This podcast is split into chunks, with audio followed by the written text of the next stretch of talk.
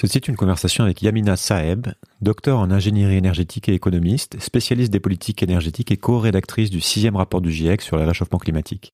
Yamina est ce qu'on appelle une hackeuse. Elle cherche à comprendre comment fonctionnent vraiment les choses au-delà des apparences et à influencer la manière dont le système peut être mis à jour. Dans cet épisode, j'ai cherché à savoir pourquoi, malgré les efforts affichés des pays, malgré les COP, malgré les déclarations net zéro des entreprises, la trajectoire climatique ne dévie toujours pas d'un pouce. Quelles sont les discussions derrière les rideaux? Les enjeux politiques, les tours de passe-passe qu'on ne voit pas. Ce sont toutes ces questions que je pose à Yamina. Comme toujours, si le podcast vous plaît, parlez-en autour de vous et n'hésitez pas à faire un don. C'est aujourd'hui ce qui me permet de continuer à faire cette enquête. Bonne écoute. Je ne sais pas si vous êtes au courant, mais le monde, il vous attend pas. Le monde, il bouge. Et il bouge vite. Bienvenue sur Sismic. Rien de tout ça n'est réel. Qu'est-ce que le réel? Quelle est ta définition du réel? Chaque génération, sans doute, se croit vouée à refaire le monde. Notre savoir nous a fait devenir cyniques. Nous sommes inhumains à force d'intelligence. L'humanité est menacée dans ses fondamentaux. Tu dois trouver dans tes rêves l'avenir pour lequel tu as envie de te battre. Bonjour Yamina. Bonjour.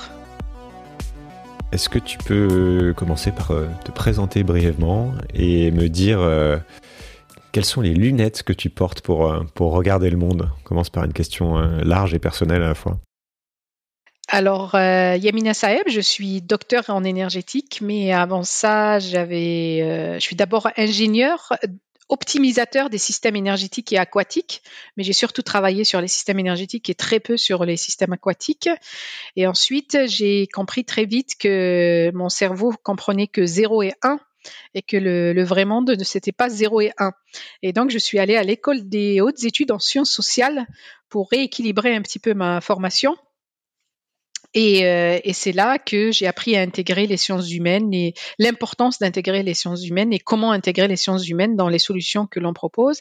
Mais pour ma thèse, j'ai dû retourner encore une fois au 0 et 1 parce que à l'époque, il y a 20 ans, en France, c'était très difficile, impossible euh, de faire une thèse interdisciplinaire qui euh, prendrait euh, euh donc euh, de la physique, de, des solutions technologiques, de la sociologie, de l'anthropologie, etc. Et, euh, et, ensuite, j'ai surtout travaillé sur les politiques énergétiques au niveau européen. Euh, et les politiques énergétiques sont aussi des politiques euh, climatiques. Et dernièrement, j'ai eu l'opportunité d'être, de contribuer au dernier rapport du GIEC sur la réduction des émissions de gaz à effet de serre. Alors, avec quelles lunettes je vois le monde? Alors, euh, je pense d'abord mes lunettes euh, de, de, femme euh, qui a grandi. J'ai grandi à Alger, je n'ai pas grandi à Paris, et je pense que ça fait une vraie différence parce que j'ai grandi dans un système économique différent de celui dans lequel j'évolue aujourd'hui. Et euh, par exemple, moi, je n'ai pas connu, j'ai découvert la publicité pour acheter des choses très très très tard. Donc ça, ça n'a pas fait partie de ma vie, euh, et c'est pour ça que je n'en ai toujours pas besoin, par exemple. Euh, et euh, j'ai aussi, euh, alors je vois le monde en tant que femme, en tant que mère, mais après, j'ai mon cerveau a été formaté pour analyser tout ce qu'il voit. Et quand j'étais jeune, au moment où je passais le bac, mon, mon rêve était de pouvoir traduire en équations mathématiques les peintures, parce que je ne comprenais pas toutes ces peintures qui ont une histoire biblique, en fait, qui représentent des histoires bibliques parce que ça ne faisait pas partie de ce que j'avais appris. Donc je pensais que si je traduisais les peintures en équations mathématiques, ça deviendrait compréhensible non seulement pour moi mais pour tout le monde.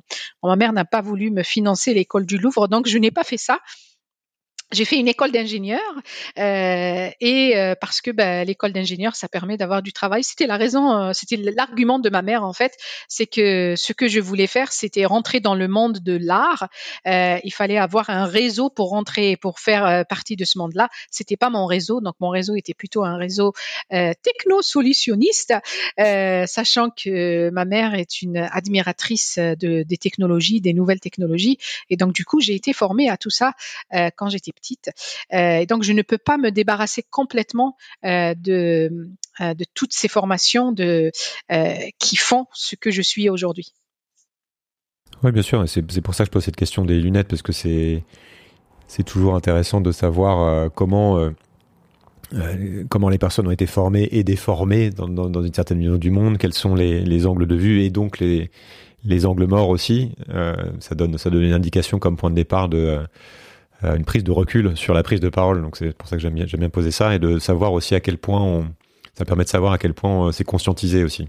On, on, voit jamais tous nos tous nos angles morts, mais c'est intéressant d'en voir voir une partie. Donc ce que tu dis sur ton côté très analytique qui forcément aussi a, pourra peut-être en parler à la fin, mais peut, peut avoir des limites dans, dans certains cas. Et bien sûr certains avantages. Donc voilà. Alors on va parler du climat, mais peut-être pas sous l'angle du diagnostic du problème climatique, puisque euh, il commence à être, à être bien connu. On, on, il faut toujours répéter, donc on pourra aussi y revenir, mais mais j'en ai déjà pas mal parlé dans le podcast. Euh, je voudrais plus comprendre ce qui se fait ou ne se fait pas effectivement pour lutter aujourd'hui contre euh, ce défi du, réchauffement climatique qui est quand même euh, reconnu comme, comme, euh, comme un des plus grands défis du siècle, si ce n'est le plus grand défi du siècle. Donc on a les rapports du GIEC, pour lequel aussi euh, auquel tu, travailles, enfin auquel tu contribues. On a les COP, on a les déclarations des tous les plans net zéro dans toutes les entreprises ou presque. On a l'accélération des énergies renouvelables dont on parle en mode exponentiel. Et donc on pourrait avoir le sentiment d'une espèce de mobilisation générale contre cette, cette, le risque climatique, contre la dérive climatique, et pourtant, bah, factuellement, quand on regarde les chiffres, les émissions continuent d'augmenter, continuent d'être euh, calées finalement sur euh, le, PIB. Quand le PIB tombe, ça tombe, et puis quand le PIB repart, ça repart. Euh, je voudrais parvenir à, bien comprendre ce décalage entre le discours, l'intention affichée, ce qui est fait, et aussi le décalage entre ce qui est fait et ce qu'il est le résultat et ce qu'il faudrait faire pour être sur la bonne trajectoire. Donc je voudrais qu'on soit un peu dans, dans, cet esprit ah, est-ce qu'on peut, qu'on peut commencer par parler des objectifs affichés de réduction des émissions et du niveau de consensus qu'on a euh, là-dessus Déjà, de, de quoi mm. on parle alors, si euh, depuis l'accord de Paris, euh, la mise en œuvre, dans le cadre de la mise en œuvre de l'accord de Paris, les pays euh, industrialisés et puis maintenant la Chine et l'Inde euh, se sont fixés des objectifs de neutralité carbone ou de neutralité climatique dans le cadre de l'Union européenne. Euh, neutralité carbone, les, les, gaz à effet de serre, dans les gaz à effet de serre, il y a le carbone, mais il n'y a pas que le carbone. Donc la neutralité climatique européenne comprend tous les autres gaz à effet de serre, mais la, la plupart des autres pays parlent principalement de neutralité carbone. Donc ils visent un seul euh, gaz qui est euh, le gaz principal, le, gaz, le, plus grand euh, contributeur aux émissions à, ce stade, pour lequel nous avons des données en fait. Alors, que signifie la neutralité carbone ou la, neutralité, climatique? En fait, le piège est là-dedans. La neutralité climatique, elle est fixée, si je prends le cas de l'Union européenne ou de la France, donc elle est fixée l'accord de Paris ne dit pas, euh, ne rend pas obligatoire, c'est ça qu'il faut comprendre, l'accord de Paris ne rend pas contrairement au protocole de Kyoto, son ancêtre, dans le cadre du protocole de Kyoto, on avait une obligation de réduction de, des émissions qui n'était pas ambitieuse, mais il y avait une obligation pour les pays industrialisés de réduire leurs émissions. L'accord de Paris, il n'y a pas d'obligation parce que, paraît-il, c'était le seul moyen d'arriver à un consensus. Et donc, les pays prennent l'initiative. Donc, on vous dit que ça, c'est du bottom-up. Chaque pays va prendre l'initiative de réduire ses émissions en fonction de ses contraintes. Sauf qu'il y a euh, ce qui ne va pas. On va voir euh, le cas de la neutralité carbone, euh, la neutralité climatique européenne, mais c'est pareil pour tous les autres. Donc, euh, les pays se fixent un objectif de réduire leurs émissions dans le cas de l'Union européenne par rapport aux, à nos émissions en 1990 et avec l'objectif d'être neutre en carbone en 2050. D'accord? Ça, c'est nous qui avions décidé que ça serait pour 2050. D'abord, quelles sont les émissions que l'on considère dans le cas de cet objectif-là? On considère uniquement ce qu'on appelle les émissions territoriales qui se produisent sur notre territoire. Donc, toutes les émissions qui sont liées à la production des biens que nous consommons qui sont produits ailleurs ne sont pas comptabilisées dans cet objectif-là. Donc déjà, on triche déjà là.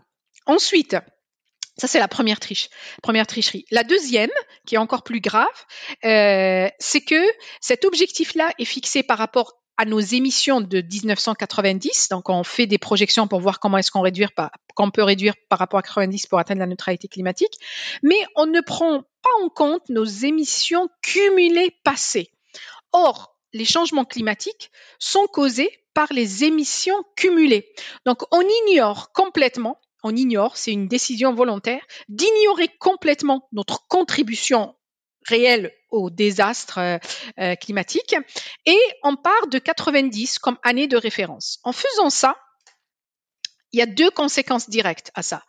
Euh, la première conséquence, c'est que nous, on va mettre en place des politiques de réduction, comme on ne prend pas en compte les émissions cumulées, donc nos politiques vont être moins ambitieuse. Enfin, notre objectif de réduction ne, va être moins, moins, moins ambitieux que si on prenait en compte nos émissions cumulées, puisque nous sommes une, une région qui a été industrialisée très tôt. C'est encore la région dominante, l'une des régions euh, dominantes en point. Et donc, euh, du coup, en ignorant euh, les émissions passées, euh, on, on, décide, et dans le cas de l'Europe, c'est très intéressant, de l'Union européenne, parce que 1990, c'est aussi le moment, euh, il y a eu la chute de l'Union européenne et donc euh, la fin de pratiquement la fin de l'industrie dans euh, les pays euh, de l'Est qui ont rejoint l'Union européenne pour des raisons économiques et politiques.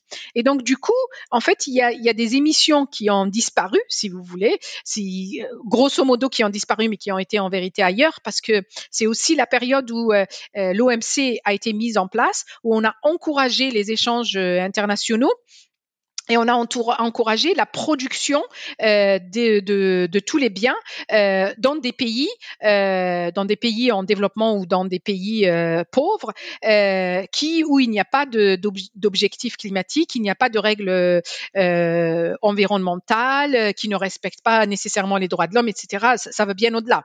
Donc du coup, on a exporté nos émissions. Cet export-là n'est pas intégré dans notre objectif.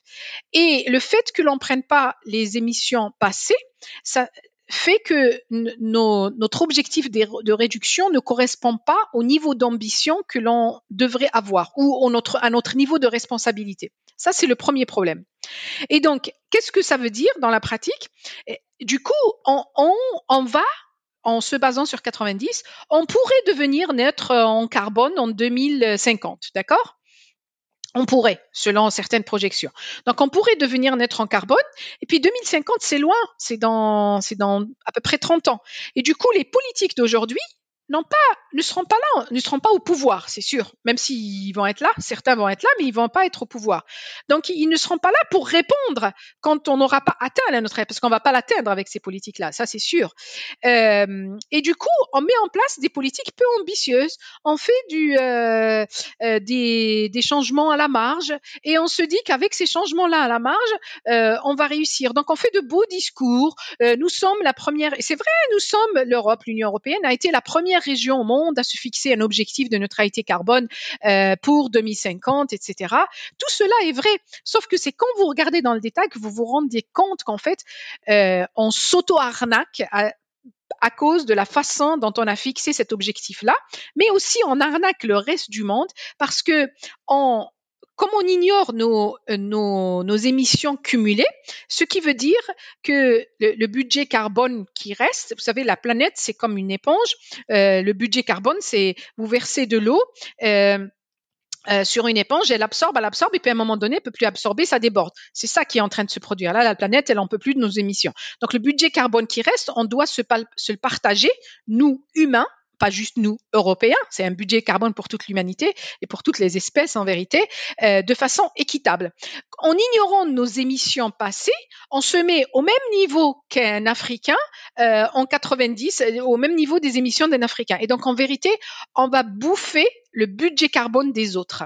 Et moi j'appelle ça, on colonise le budget carbone. Il y a beaucoup d'idées qu'on va, qu'on va essayer de, de, démêler et on va voir euh, comment on va sur toutes, sur toutes ces notions. Euh, je voudrais qu'on reste un petit peu sur, le, sur cette idée qu'on compte mal les choses. Euh, Est-ce qu'on peut parler de la manière dont, de, donc de revenir sur ces objectifs qui sont fixés pour l'instant officiellement et de comment ils sont fixés dans un peu plus dans, le détail justement pour comprendre pourquoi, pourquoi tu dis que ça pose problème qu'est-ce qui est compté, qu'est-ce qui n'est pas compté, et qu'est-ce qui est préconisé de faire, euh, en tout cas par le, GIEC, pour, et de mettre en place pour parvenir à tenir ces objectifs? On va revenir un peu sur, euh, sur les scénarios, et puis après on essaiera de, de, comprendre dans le détail ce qu'il faudrait compter, qui n'est pas compté, etc. Pourquoi ça pose problème? Mais déjà, de partir de ce qu'on se raconte. Alors d'abord, euh, une précision, le GIEC ne préconise rien, ça ne fait pas partie de son mandat. Des recommandations de... il, ne, recommande pas, on n'a pas le droit. En tant que GIEC, on n'a pas le droit de faire des recommandations. Euh, donc le mandat du GIEC, euh, c'est de faire une synthèse de l'état de la science sur la question climat. Et après, il n'y a pas de recommandation, c'est au gouvernement de décider de faire ce qu'ils vont faire, ce qu'ils ont envie de faire. Et ça, les gouvernements insistent sur euh, cette frontière que le GIEC ne doit pas franchir euh, qui est celle de son mandat. Le GIEC n'est pas prescriptif, il ne fait pas de recommandations. C'est juste une synthèse de l'état de la science. Alors, euh, la question que, que, tu poses, elle vient pas juste euh, des scénarios, elle vient euh, des accords internationaux, donc de l'accord de Paris, par exemple, de ce qui se discute à la COP. Ce qui se discute, ce qui se discute à la COP, ça a été délimité. Les, ce, ce dont on parle, en fait, ce sont les émissions territoriales, les émissions qui se produisent sur ton territoire. Euh, et donc les objectifs climatiques, ce sont des objectifs qui concernent uniquement les émissions qui se produisent sur ton territoire et pas les émissions liées à tes activités économiques euh, ou à ce que tu consommes qui est produit ailleurs. Ça, c'est pas intégré. Ça, c'est pas pour être clair, euh, pour, par exemple, un pays plus pas mal désindustrialisé comme la France et qui euh, importe une très grande partie, par exemple, de Chine, de tout ce qui est consommé, son objectif est beaucoup plus simple euh, que, que nous l'a fait le chinois parce qu'on a exporté nos émissions. Donc, quand on, on ne compte que ce qui est produit sur le territoire et on ne compte pas ce qu'on importe, pour, pour, être très clair. Donc, euh, voilà. donc ça n'implique pas pour nous, par exemple, de diminuer notre consommation de produits puisque les émissions sont comptées ailleurs. Elles sont comptées ailleurs, elles ne sont pas comptées chez nous. Donc, on pourrait atteindre notre objectif tout en continuant à consommer comme on consomme aujourd'hui, euh, parce que les émissions liées à la consommation des biens euh, qui sont produits ailleurs ne sont pas comptabilisées chez nous. Ok. Donc on a cet objectif de réduction euh, affiché par exemple donc en Europe on dit ok on arrivera à être, à être net zéro d'ici 2040-2050 mais dans le plan ça passe par quoi? Ça ressemble à quoi ce qu'il faudrait faire dans le plan? Est-ce que déjà il y a un plan qui est réaliste, qui dit OK, on va y arriver comme ça? Et quelles sont les différentes composantes qui nous permettraient en théorie d'aller vers ça? Alors, euh, en se fixant un objectif de neutralité carbone pour 2050 au niveau de l'Union européenne, donc il a fallu qu'on revoie nos objectifs nos politiques pour 2030. Parce que pour être neutre en carbone en 2050, euh, il ne faut pas attendre 2050 et se dire aujourd'hui je vais être neutre en carbone. Il faut commencer à travailler dès maintenant.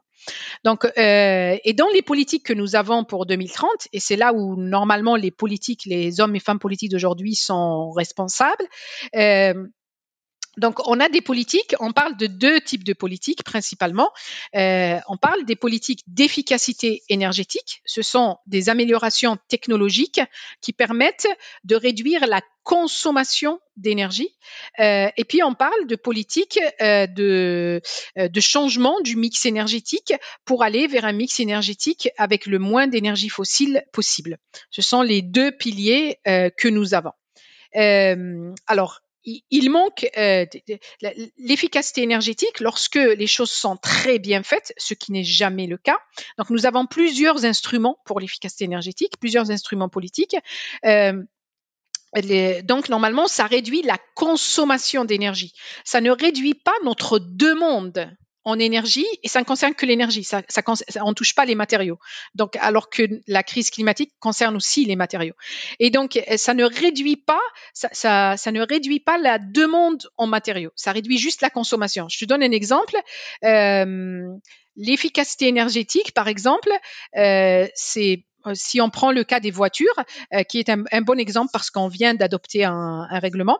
Euh, donc, comme on travaille que sur l'efficacité énergétique, donc on prend la voiture telle qu'elle est, on se dit c'est ça la solution qui existe, on la remet pas en question et on dit cette solution là, je vais l'améliorer. Donc ça les industriels aiment bien parce que il y a de l'innovation technologique là-dedans, il y a de la concurrence, etc. et les industriels vont venir négocier le règlement concernant euh, l'amélioration de l'efficacité énergétique.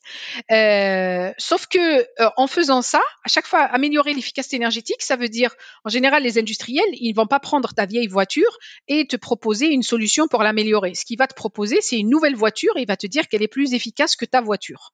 Et les règlements européens vont te pousser, toi, toi citoyen, à acheter une nouvelle voiture.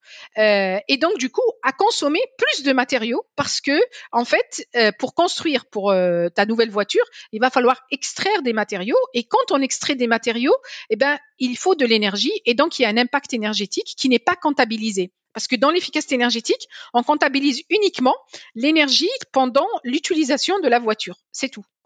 Comptabilise pas le reste. Et ensuite, on sait, parce que l'amélioration technologique, elle a des limites. C'est de la physique en vérité.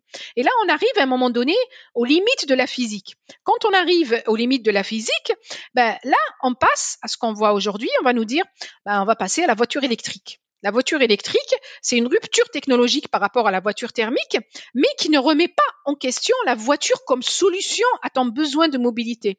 Et donc, on ne part pas de ton besoin. En vérité, ton besoin, toi, tu as un besoin de mobilité tu as besoin euh, à un instant T d'aller d'un point A à un point B. Peu importe cet, cet instant-là, peu importe le point A ou le point B, on va pas discuter ça.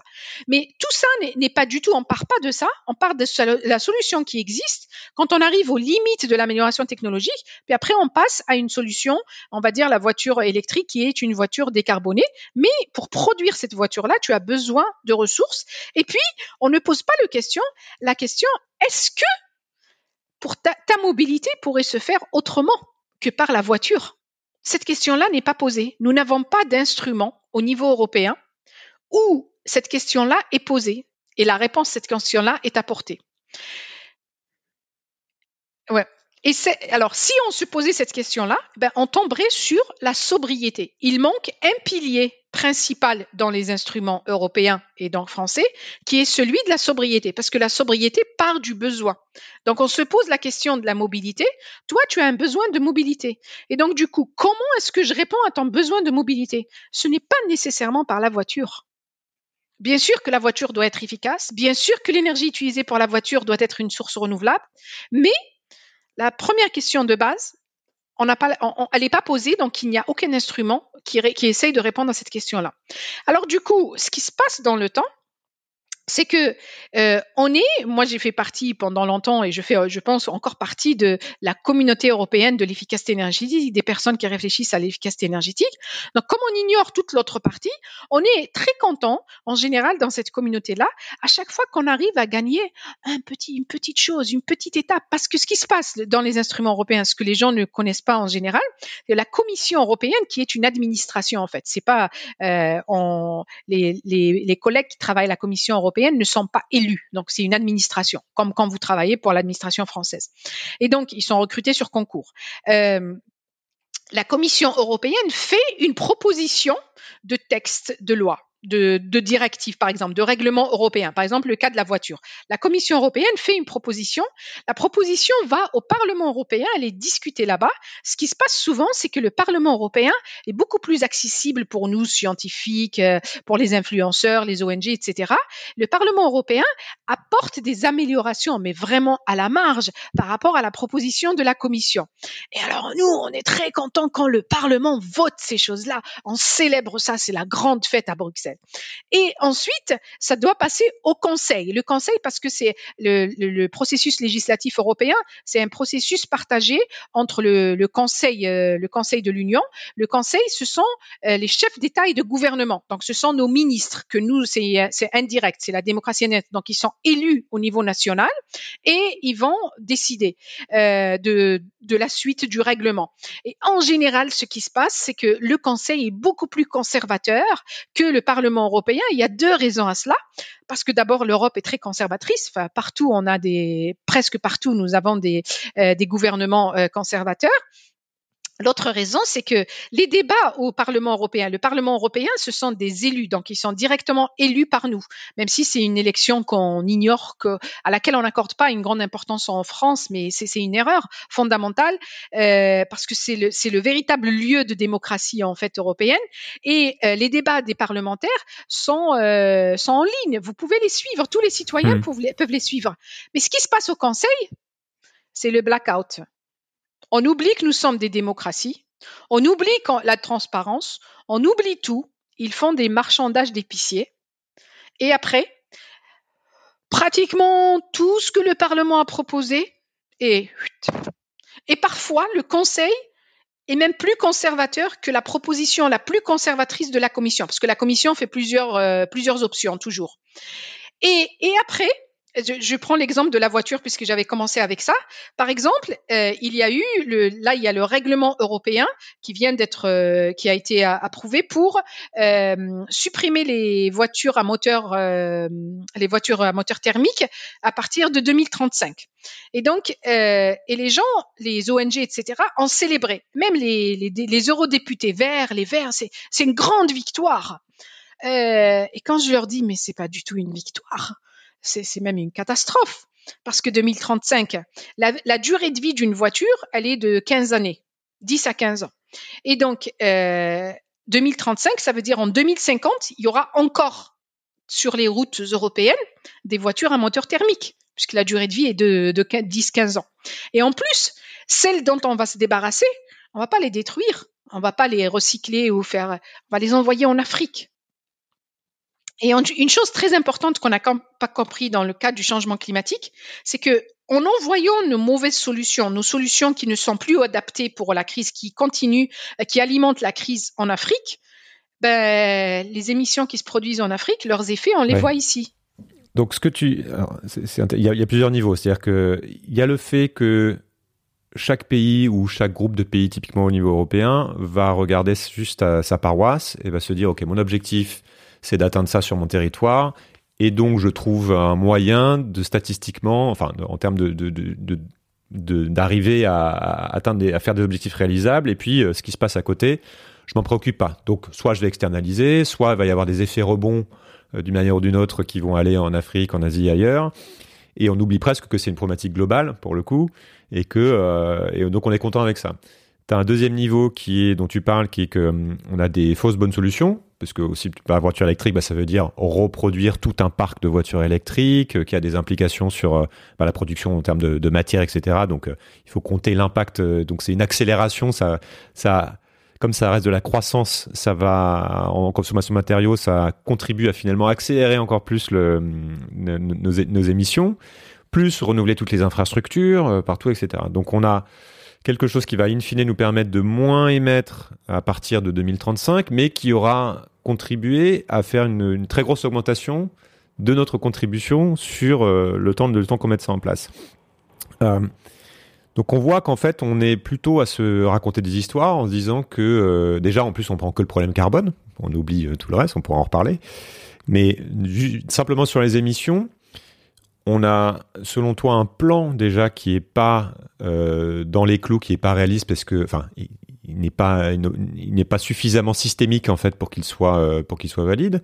Et en plus, dont on va parler après, il y a la problématique de qu'est-ce qui est fait pour le mettre en place. C'est-à-dire qu'une fois qu'on, mais déjà, ce que tu dis, c'est que la manière dont on conçoit le plan n'est pas la bonne. Je voudrais qu'on qu'on a un petit peu là-dessus parce que et qu'on parle peut-être de de cette idée de technosolutionnisme et du rôle de la technologie que joue dans ces plans puisque quand on regarde pour le coup euh, les scénarios, il me semble du, du GIEC qui sont qui essaient d'étudier comment on pourrait faire pour atteindre la, neutralité carbone et pour euh, pour respecter les accords de Paris. Euh, il y a différents types d'hypothèses et on reviendra sur la place de la sobriété là-dedans. Mais il y a des hypothèses qui partent sur le fait qu'on va continuer à croître, qu'on va continuer à émettre, puisque quand il y a de la croissance, il y a une consommation d'énergie et tant qu'on n'a pas remplacé les fossiles, on va continuer à émettre mais euh, et que donc pour arriver à une espèce de neutralité, ça veut dire qu'il va falloir compenser ces émissions ou retirer ces émissions, et donc on a une énorme place accordée à cette hypothèse-là, alors que les solutions, sans savoir vraiment comment on va faire. Est-ce que tu peux parler de cette hypothèse qui est finalement celle qui est reprise dans tous les plans, si je comprends bien, qui est celle de du fait qu'on va continuer à croître? Et que malgré tout, on arrive à se raconter cette idée du net zéro. Alors, tous les scénarios euh, prospectifs sont basés sur euh, l'augmentation du PIB. Et, donc, et l'augmentation, de la consommation. La, consommation, on, ne prévoit pas dans ces scénarios-là euh, une autre façon de consommer ou, de moins consommer. Ça, c'est pas prévu.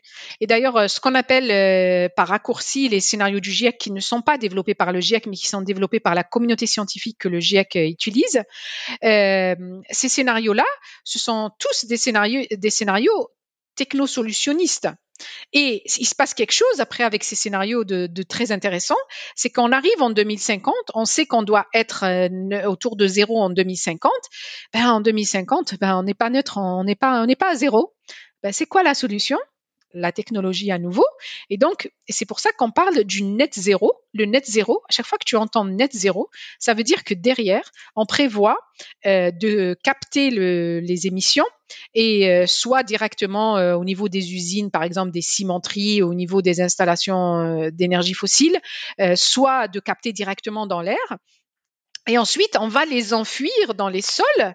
Alors, ce que ces scénarios-là ne disent pas, ils ne disent pas que jusqu'à présent, on capte très très peu. On ne sait pas, faire. On ne sait pas vraiment faire. Et on ne pourra pas faire ça partout. Et puis surtout, après, ils disent, euh, là, il y a un rapport qui est sorti euh, hier ou avant-hier, qui dit, euh, qui parle justement de, de ces solutions-là et qui montre que, parce qu'après, dans, dans ces solutions-là de captage et de, dans les solutions de stockage, il y a bien sûr la forêt, donc planter des arbres. Sauf que planter des arbres, entre le moment où vous plantez un arbre aujourd'hui et le moment où cet arbre va jouer son rôle de captage, il se passe du temps. Et c'est pendant ce temps-là que nous on est on doit absolument décarboner pendant cette décennie-là. Et donc ils seront pas prêts dans les temps. Euh, et puis où est-ce qu'on va planter ces arbres? Euh, et où est-ce qu'on où est-ce que on va faire ce stockage? Ça, ça, ces scénarios-là ne le disent pas. Alors du coup, vous avez des scénarios avec euh, net, euh, ils atteignent, ils, ils, euh, ils arrivent à être dans les clous point de vue température par rapport à l'accord de Paris, mais en faisant des hypothèses très fortes sur l'existence ou l'émergence de technologies de captage et de stockage partout, à tous les niveaux, euh, dès maintenant. Il y a même des scénarios, j'ai trouvé dans un, il y en a un qui m'avait vraiment choqué. Ils ont prévu la décarbonation, par exemple, du secteur résidentiel euh, euh, au, euh, au, Pakistan, dans, un pays en développement en Asie et dans un grand pays de point de vue population, dès 2030, grâce à des solutions de captage de CO2, de, captage et de stockage de CO2, solution qui n'est pas répandue même dans les pays industrialisés, dans les pays de l'OCDE. 2030, c'est demain. On peut tous imaginer 2030, quoi. Donc, ce que tu nous dis, c'est que même au niveau de la stratégie du plan, on, est, on se raconte totalement des histoires parce que on met dans nos plans des choses qui, qu'on ne sait pas encore faire, qui peut-être ne seront pas faisables et qui certainement ne seront pas de toute façon déployables. Voilà, et qui vont très certainement poser des problèmes parce que euh, problème de l'utilisation des sols, parce que ces sols où on va stocker le carbone, euh, ce sont euh, des sols qui sont aujourd'hui utilisés par exemple pour la production de la nourriture ou pour autre chose. Donc, on va avoir un problème avec l'utilisation des sols qui n'est pas pris en compte dans ces scénarios-là. Ok. En partant de ça, qu'est-ce qu'il faut comprendre des mécanismes actuels euh, Par exemple, des mécanismes de compensation carbone, de la, la manière dont aujourd'hui on s'arrange avec, avec tout ça? On se ment, on s'arrange pas on est en train de se mentir. La compensation. Alors comment on se ment pour comprendre? Parce que c'est compliqué parce que quand on est dans une entreprise, on va dire ah oui mais on, va arriver à net zéro en 2030 euh, euh, ou même ou même avant euh, parfois où on va arriver à en tant qu'État. Enfin, c'est-à-dire qu'il y a quand même des plans qui sont là qui quels sont les mécanismes pour dans quel technosolutionnisme dont on a parlé, c'est-à-dire cette hypothèse que finalement je continue comme avant parce que je me dis je vais arriver à capter tout ça et donc je ferai mon petit calcul, j'aurai un truc euh, à zéro. Il y a d'autres mécanismes qui sont mis en place déjà aujourd'hui, parfois qui même sont un petit peu contraignants, qui permettent de, qui nous permettent de se raconter cette histoire qu'on est sur la bonne trajectoire. Est-ce que tu peux en parler un petit peu? Par exemple, le mécanisme de compensation des émissions. C'est un mécanisme qui prend pas en compte la compensation. Ça veut dire je peux émettre, je peux continuer à faire comme je fais.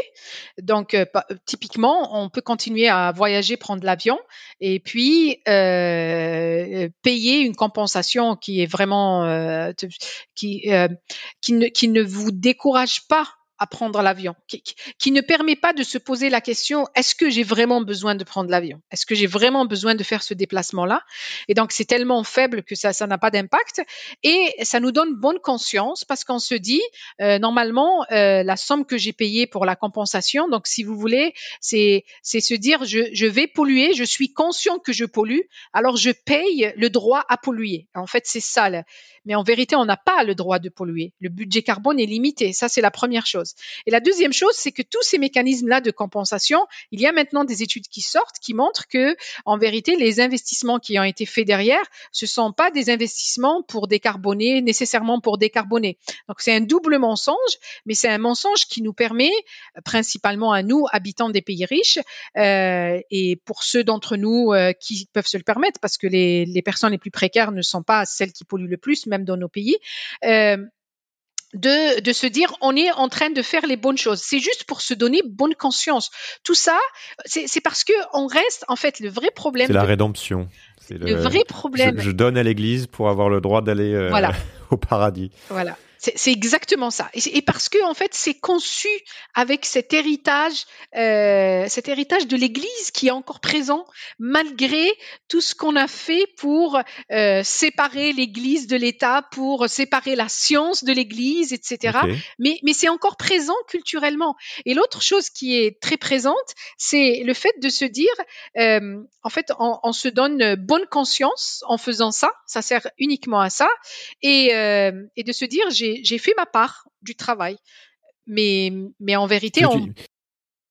Mais donc, ce que tu sais entendre dire, c'est que finalement, quand on cette histoire de compensation, derrière, soit euh, elle n'est pas mise en place, parce que tu peux avoir aussi des choses qui sont un peu, euh, ça, ça, ça finit dans des produits dérivés, euh, ouais. et il y a strictement rien qui se passe soit c'est comme tu l'as dit, il y a des problématiques de mise en place parce que euh, ça crée des inégalités. Où est-ce qu'on la met euh, et puis combien de temps ça met à, à, être mis en place, comment ça met à pousser. Donc en fait, c'est pareil, c'est une espèce de leurre. C'est-à-dire qu'on se, on se raconte cette histoire en, en créant des, des, mécanismes un peu complexes voilà, qui nous permettent de faire ce petit calcul. C'est exactement ça qui se passe et ça nous permet de vivre en se disant euh, je fais les bonnes choses. Je n'ai pas de responsabilité en fait. Ok. Est-ce qu'il y a des choses qui sont mises en place malgré tout? Enfin, y a, y a, parce qu'on voit qu'il y a des lois qui passent, il y a des mécanismes euh, qui sont mis en place, des mécanismes de calcul. Parmi ces choses-là, qu'est-ce qui va dans le bon sens? Ou qu'est-ce qui, au contraire, est du relève de ce mensonge collectif qu'on peut se raconter?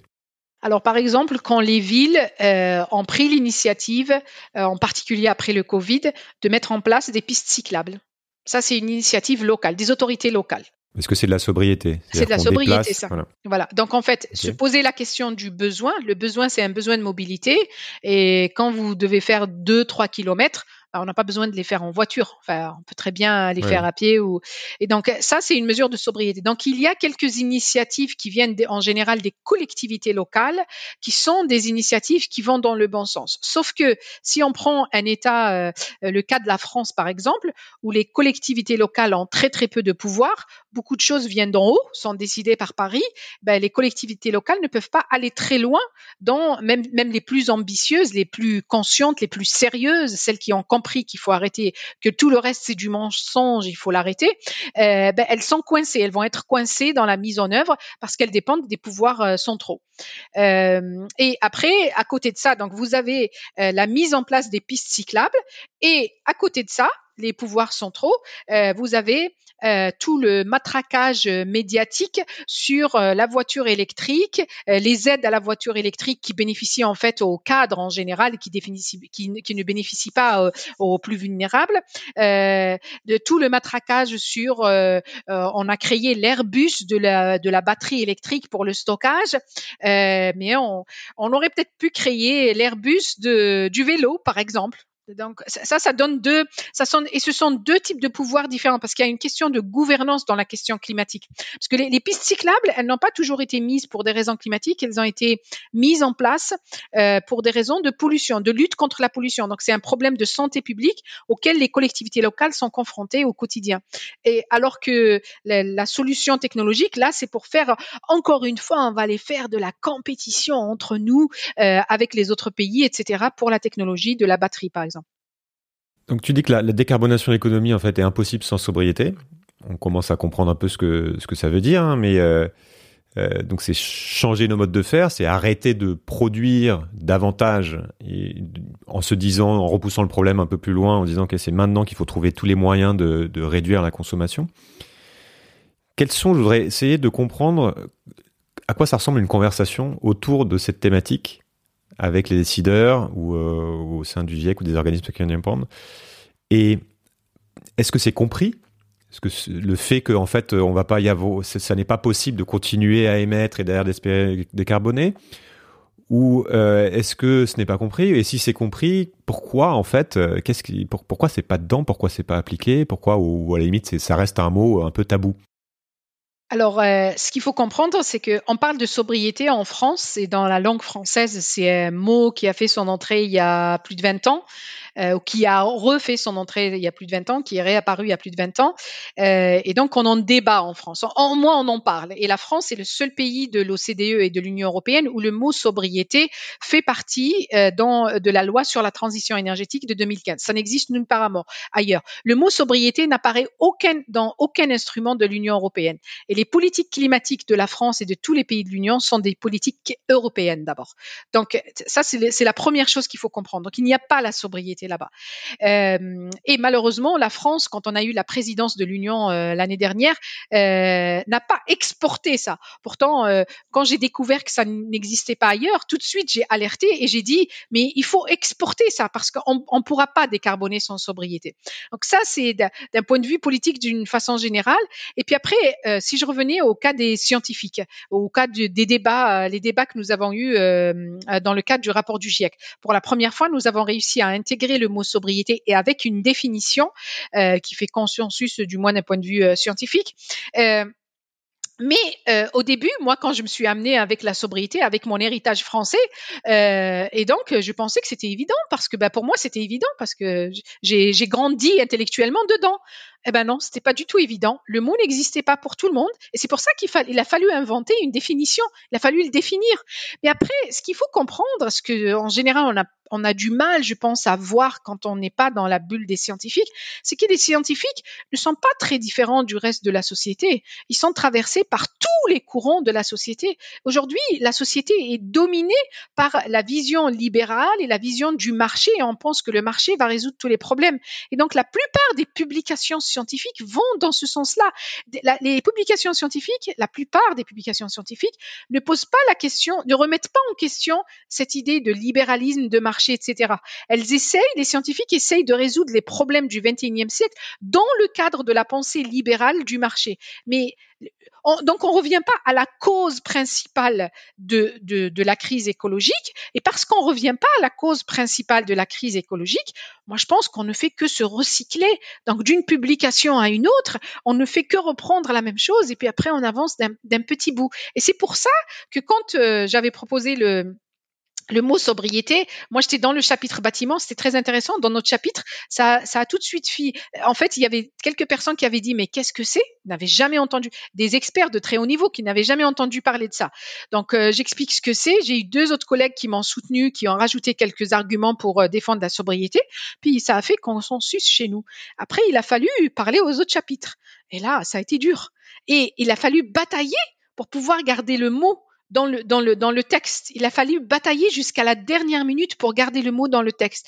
Parce que même dans les publications scientifiques, à ce moment-là, en 2018, quand on avait commencé à travailler, en fait, quand vous cherchez le mot sobriété, les publications en cherchant, en tapant juste le mot sobriété dans les bases de données scientifiques, les bases de données scientifiques ne ramenaient pas autant de, de beaucoup de publications. Parce que le mot n'était même pas utilisé.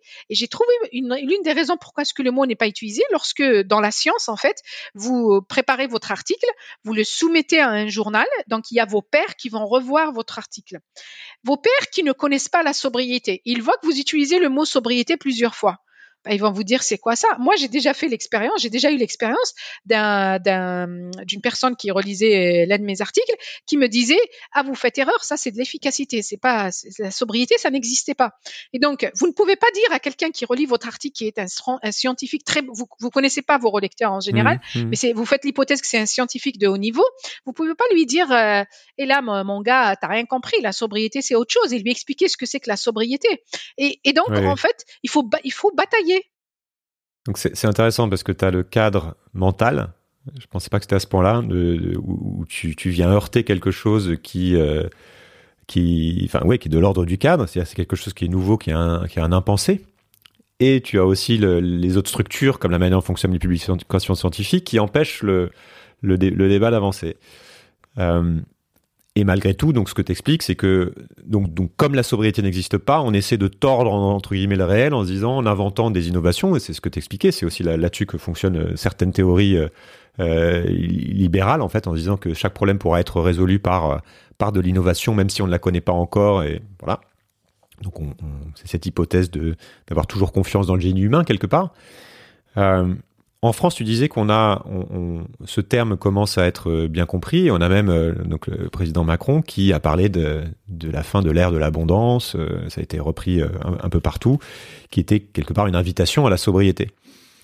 Est-ce que la France a un plan pour ça? Est-ce que c'est intégré dans les plans ou est-ce que c'est complètement des paroles en l'air? Et pour le coup, on n'est pas du tout en avant de phase là-dessus, malgré tout. Alors, en fait, en France, ça a été le, dans la, partie transition et la, question de la durabilité, le terme sobriété a été d'abord utilisé euh, en Thaïlande, dès les années 70, ils ont développé la philosophie d'une économie sobre.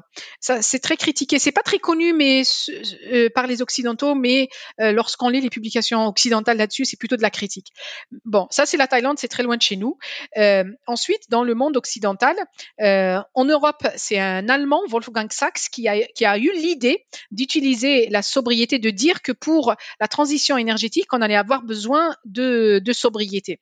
Pour des raisons que je ne connais pas qu'on ne connaît pas encore, ça n'a pas volé haut en Allemagne, mais ça a traversé la frontière et c'est tombé dans les oreilles de euh, de ce que euh, des, initiateurs de l'association Negawatt et eux ils ont développé les premiers scénarios qui intègrent la sobriété.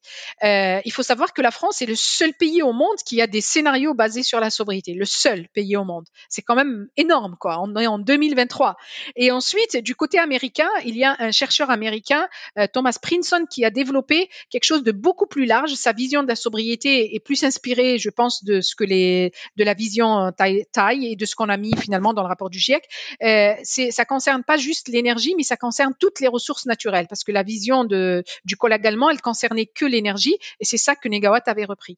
Ensuite, ça a fait son bout de chemin en France, et on arrive, le plus grand succès, je pense, ça a été qu'en 2015, dans la loi sur la transition énergétique, elle est basée sur le triptyque sobriété, efficacité, renouvelable. Et ça, ça n'existe nulle part ailleurs. Il n'y a pas un seul pays au monde, il n'y a pas, il n'y a pas une autre loi sur la transition énergétique où le mot sobriété apparaît. Nous sommes le seul pays au monde. Et puis, dans la pratique, par contre, euh, depuis 2015 jusqu'à aujourd'hui, euh, ben, on a surtout fait des politiques anti-sobriété euh, et pas du tout des politiques de sobriété. Et puis arrive finalement la crise énergétique et là, le président de la République fait appel à la sobriété. Euh, malheureusement, euh, il, il, sur le plan philosophique, je pense qu'il comprend ce que la sobriété signifie, mais après, ce que le, le gouvernement a produit, c'est pas des plans de sobriété, ce sont des plans d'austérité déguisés et ils mettent la charge mentale sur le citoyen, sur l'individu, alors qu'en fait la sobriété, euh, l'effort de sobriété, c'est un effort partagé par la société. Et ça, c'est une grande différence avec par exemple l'efficacité, parce que dans le cas de l'efficacité, toi, tu vas acheter la voiture la plus efficace. Dans le cas de la sobriété, c'est la ville où tu habites qui va mettre en place des, des, pistes cyclables. Et donc, le, pour payer pour ces pistes cyclables, c'est tout le monde qui paye à travers l'impôt. C'est pas juste mettre des cols roulés et baisser le chauffage. Voilà. C'est. Est-ce que ce qui pose problème, c'est le lien potentiel qu'il y a dans les, factuellement ou dans les imaginaires entre sobriété et décroissance. Alors, euh, il n'y a pas, au niveau mondial, nous n'avons pas euh, nous n'avons pas la réponse. Nous ne savons pas si la sobriété euh, signifie va, va conduire à la décroissance au niveau mondial.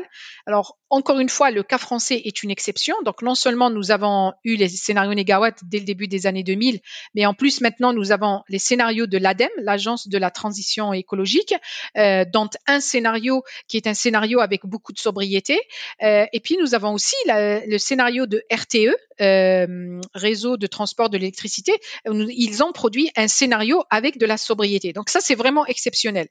Et ce qui rend les choses encore plus exceptionnelles, c'est que dans le cas de l'ADEME, ils ont fait un bouclage euh, économique de leurs scénarios, de leurs quatre scénarios, y compris celui sur la sobriété.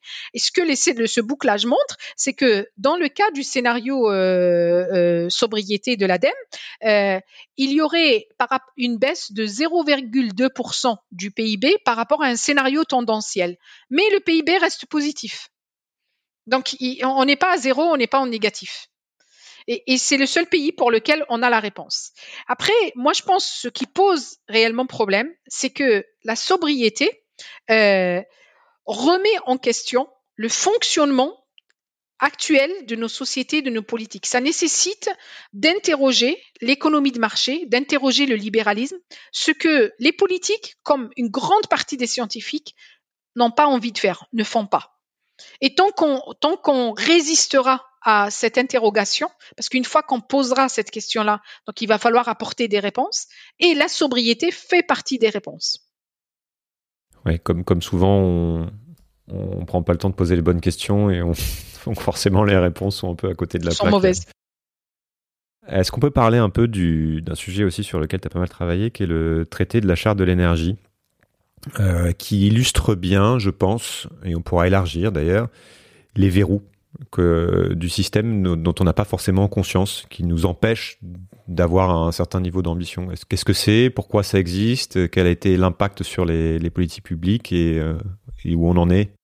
Alors, le traité sur la charte de l'énergie est typiquement un traité dont on hérite euh, de cette époque-là, de cette folie des années 90, euh, le libéralisme, le libre-échange euh, à outrance, etc., qui a été mis en place par les pays de l'Union européenne, et à l'époque on n'était que 15, pour, au moment de la chute de l'Union soviétique et l'émergence de plusieurs républiques comme résultat de cette chute, pour justement protéger nos investissements à nous euh, dans les énergies fossiles dans ces pays-là.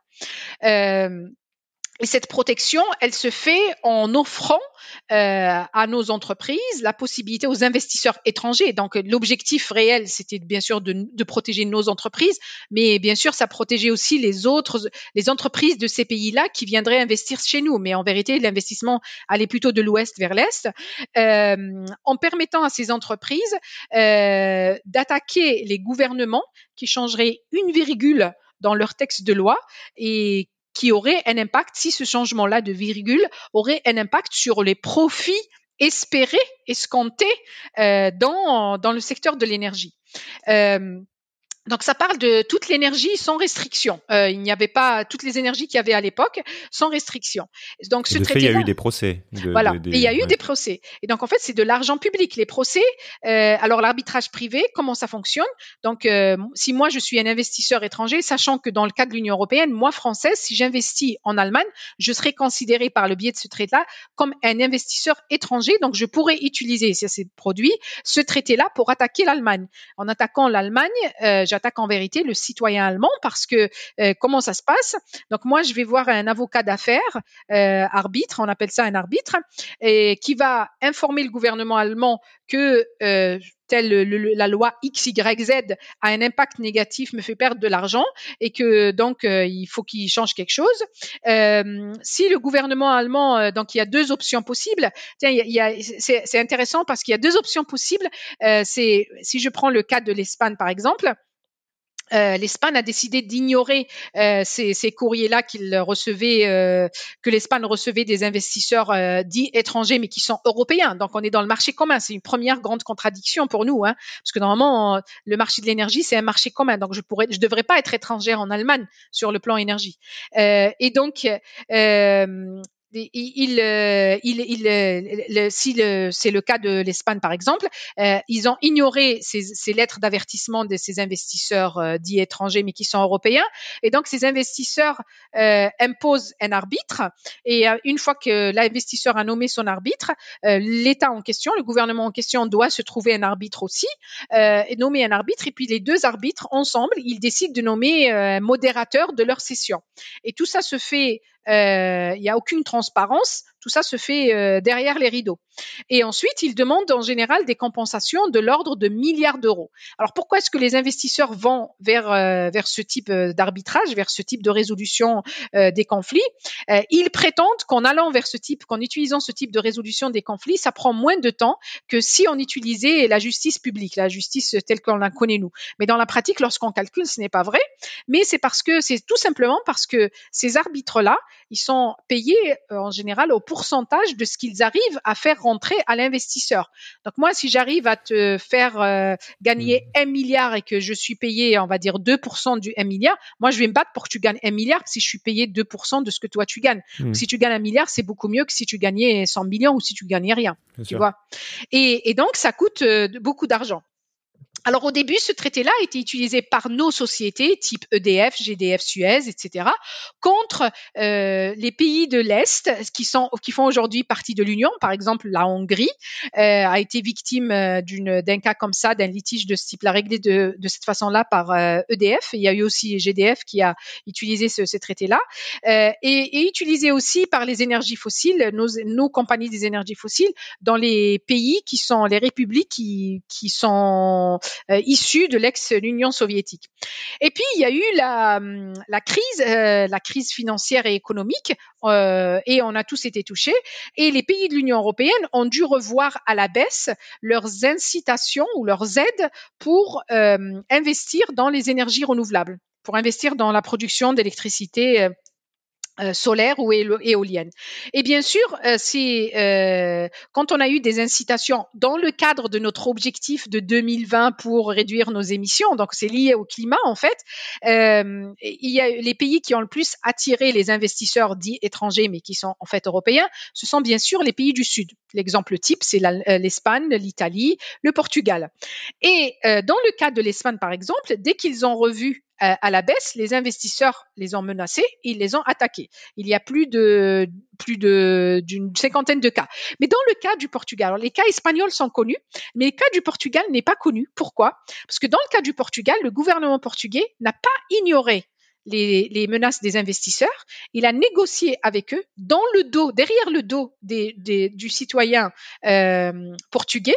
Et il leur a fait augmenter. Donc il n'y a pas eu de procès, c'est pas connu, mais il leur a fait rallonger la période pendant laquelle ils bénéficiaient euh, de l'aide. Et donc, du coup, c'est ça qui explique, par exemple, pourquoi est-ce que l'électricité au Portugal était, l'électricité renouvelable était la plus chère au monde. C'est à cause de ce traité-là. Et où est-ce qu'on est aujourd'hui avec ce traité? Je crois que Macron a annoncé que la France allait en sortir. la France est sortie. La, France, est sortie en décembre. Et donc, ils ont lancé une procédure de modernisation de ce traité-là. Une fois que les Européens, les pays de l'Union, se sont rendus compte que ce traité-là était utilisé contre eux et qui les empêchait de mettre en place, en place leur politique climatique et énergétique. Parce qu'on peut concevoir dans le cadre de l'économie de marché, on peut concevoir de mettre en place des incitations pour euh, produire de l'électricité renouvelable. Mais après, une fois que les prix des technologies renouvelables ont baissé, euh, le solaire, ça a baissé de 80% et l'éolien, ça a baissé d'environ 50% en 10 ans. Une fois que les, prix ont baissé, bah, il faut baisser les incitations. C'est normal, non? D'autant plus que les incitations ont été baissées pour le citoyen lambda. Si toi, tu, étais, euh, tu habitais en Espagne, tu avais eu l'idée de mettre un un panneau solaire sur euh, ton toit, euh, au moment où il y avait ces incitations-là, ben, quand euh, ça a baissé, toi, tu étais concerné par ces baisses en tant que citoyen, mais toi, tu peux pas saisir ce tribunal-là. Par contre, l'investisseur privé peut. Mais il suffit que tu te constitues comme étant étranger à l'Espagne pour que tu puisses le faire en étant en Espagne. Donc, il y a eu des Espagnols qui l'ont utilisé. Et donc, une fois qu'ils se sont rendus compte de ça, ils ont décidé de moderniser ce traité pour que ce traité-là ne soit plus utilisé contre les pays de l'Union européenne. Et bien sûr, euh, comme on peut pas dire ça, ça c'est pas politiquement correct de dire ça comme ça. Et donc du coup, euh, c'était la phrase qui est utilisée, c'est pour l'aligner avec euh, les nouveaux traités internationaux, les objectifs nouveaux, nos contraintes nouvelles, etc. Et la négociation a été un échec parce que l'Union européenne, la Commission européenne qui négocie au nom des États membres, a proposé de maintenir la protection des investissements étrangers dans, existants dans les énergies fossiles existants euh, encore dix ans de plus et pour les installations à gaz, euh, les centrales de production d'électricité à partir du gaz jusqu'en 2040. Suite à ça, euh, la France, euh, aujourd'hui on a sept pays qui se sont retirés suite à cette décision-là, dans la France, l'Allemagne, la Pologne, l'Espagne, euh, le Luxembourg, et on attend d'autres pays. Mais l'Union européenne est encore fait encore partie de ce traité-là, donc on est encore marié à ce traité. Ce qu'il faudrait faire, c'est que la France euh, impose la sortie de l'Union européenne de ce traité-là. Alors on a la, on va parler d'autres verrous aussi, mais donc la prochaine COP, la 28, qui se tiendra euh, à la fin de l'année, fin 2023 au, à Abu Dhabi, d'Émirats Arabes Unis, présidée par le sultan Al Jaber, qui est à la fois ministre de l'industrie des, Émirats arabes unis et chef du géant pétrolier euh, ADNOC, je crois. Donc évidemment, ça fait un peu de bruit. Il y a pas mal de, même si souvent c'est c'est peut-être pas aussi simple qu'il n'y paraît. Qu'est-ce que tu penses de ça? Qu'est-ce que tu penses des COP en général? Et peut-être venir sur les, les autres verrous qu'il faut avoir en tête. Le TCE, c'était un exemple de verrou, mais qu'est-ce qui crée cette, inertie euh, qui fait qu'on a l'impression qu'on fait, on, s'agite, on fait plein de trucs, mais en fait, ça, n'avance pas, quoi. Moi, je pense que les COP, on est arrivé euh, à la limite de ce que les COP peuvent produire de bien pour l'humanité. Ça, ne sert plus à rien de faire des COP. Euh, la dernière COP et l'avant-dernière aussi, en fait, d'année en année, d'une COP à une autre, on a une augmentation du nombre de, personnes qui viennent de l'industrie fossile qui sont présentes à la COP. Donc, et à chaque fois, maintenant, euh, ça fait deux ou trois ans, à chaque fois, on dit que si euh, toutes les personnes qui travaillent pour l'industrie fossile étaient une seule, on les mettait comme étant une seule délégation, ça serait la délégation la plus importante présente à la COP. Donc, finalement, on fait la COP en vérité euh, pour continuer à faire du business as usual. Quoi, c'est ça sert à rien. Moi personnellement, je pense que la nomination euh, du président de la prochaine COP euh, va dans cette logique-là d'accepter de euh, bah, ça, ça, vient encore de de, de, cette euh, de cette euh, école libérale qui dit qu'il faut discuter avec tout le monde, avoir tout le monde autour de la table, il faut arriver à un consensus avec tout le monde. Oui, sauf que les énergies fossiles tuent et donc en fait, quand on discute on discute avec ceux qui tuent, ben c'est comme si qu'il y avait un crime, c'est comme si qu'il y avait un viol et que le violeur participait à la décision concernant le viol qu'il a commis. C'est un peu ça, c'est ce qui se passe. Et donc, euh, ça, je pense qu'il faut mettre fin à ça. Moi, je pensais qu'il allait y avoir un appel au boycott de cette COP-là à cause de cette nomination. Ce n'est pas ça qui s'est produit. J'ai vu que Timmermans, le vice-président euh, euh, à la Commission européenne qui s'occupe des questions climat, a dit que c'était c'était bienvenu et que c'est très bien qu'on ait. ils attendent quelque chose de cette COP-là. Il n'y a plus rien à attendre des COP, en fait. Donc, on n'est pas. Si tu fais le peins le tableau, en fait, c'est un problème qui est totalement gravissime, mais on ne va pas revenir sur euh, euh, à quoi ça pourrait ressembler une, un scénario à plus de degrés vers lequel on va tout droit, même on va vers euh, business as usual, on va vers de plus 3, plus 4, donc c'est complètement un autre monde.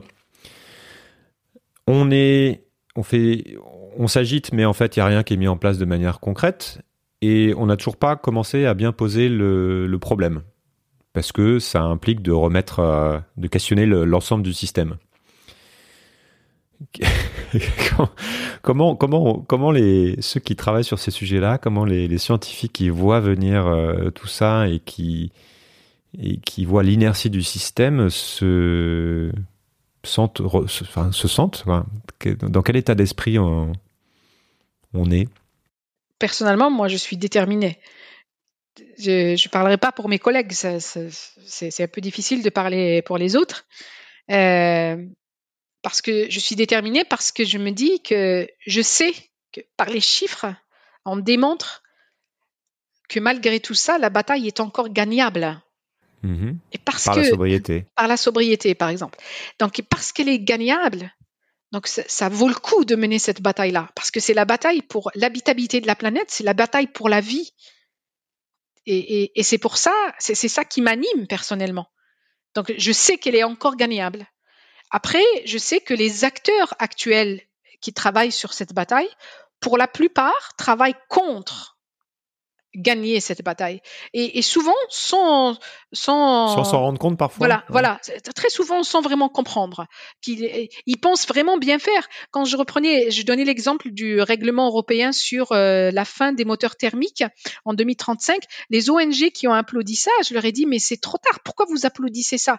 Et la réponse était mais avant, ce qui était proposé était pire. Oui, mais mais là, on n'est plus de, on doit pas comparer à ce qui est proposé à ce qu'on fait aujourd'hui. On doit comparer, on doit toujours réfléchir par rapport à ce qu'on doit faire parce qu'on est dos au mur maintenant. Et ça, c'est pas Oui, c'est-à-dire compris. que ce- ce- cette, euh, cette rhétorique du, euh, euh, par exemple, si je caricature, mais ah, grâce à ça, on va être à que plus 4 degrés alors qu'on était à plus 4,5, donc c'est une victoire.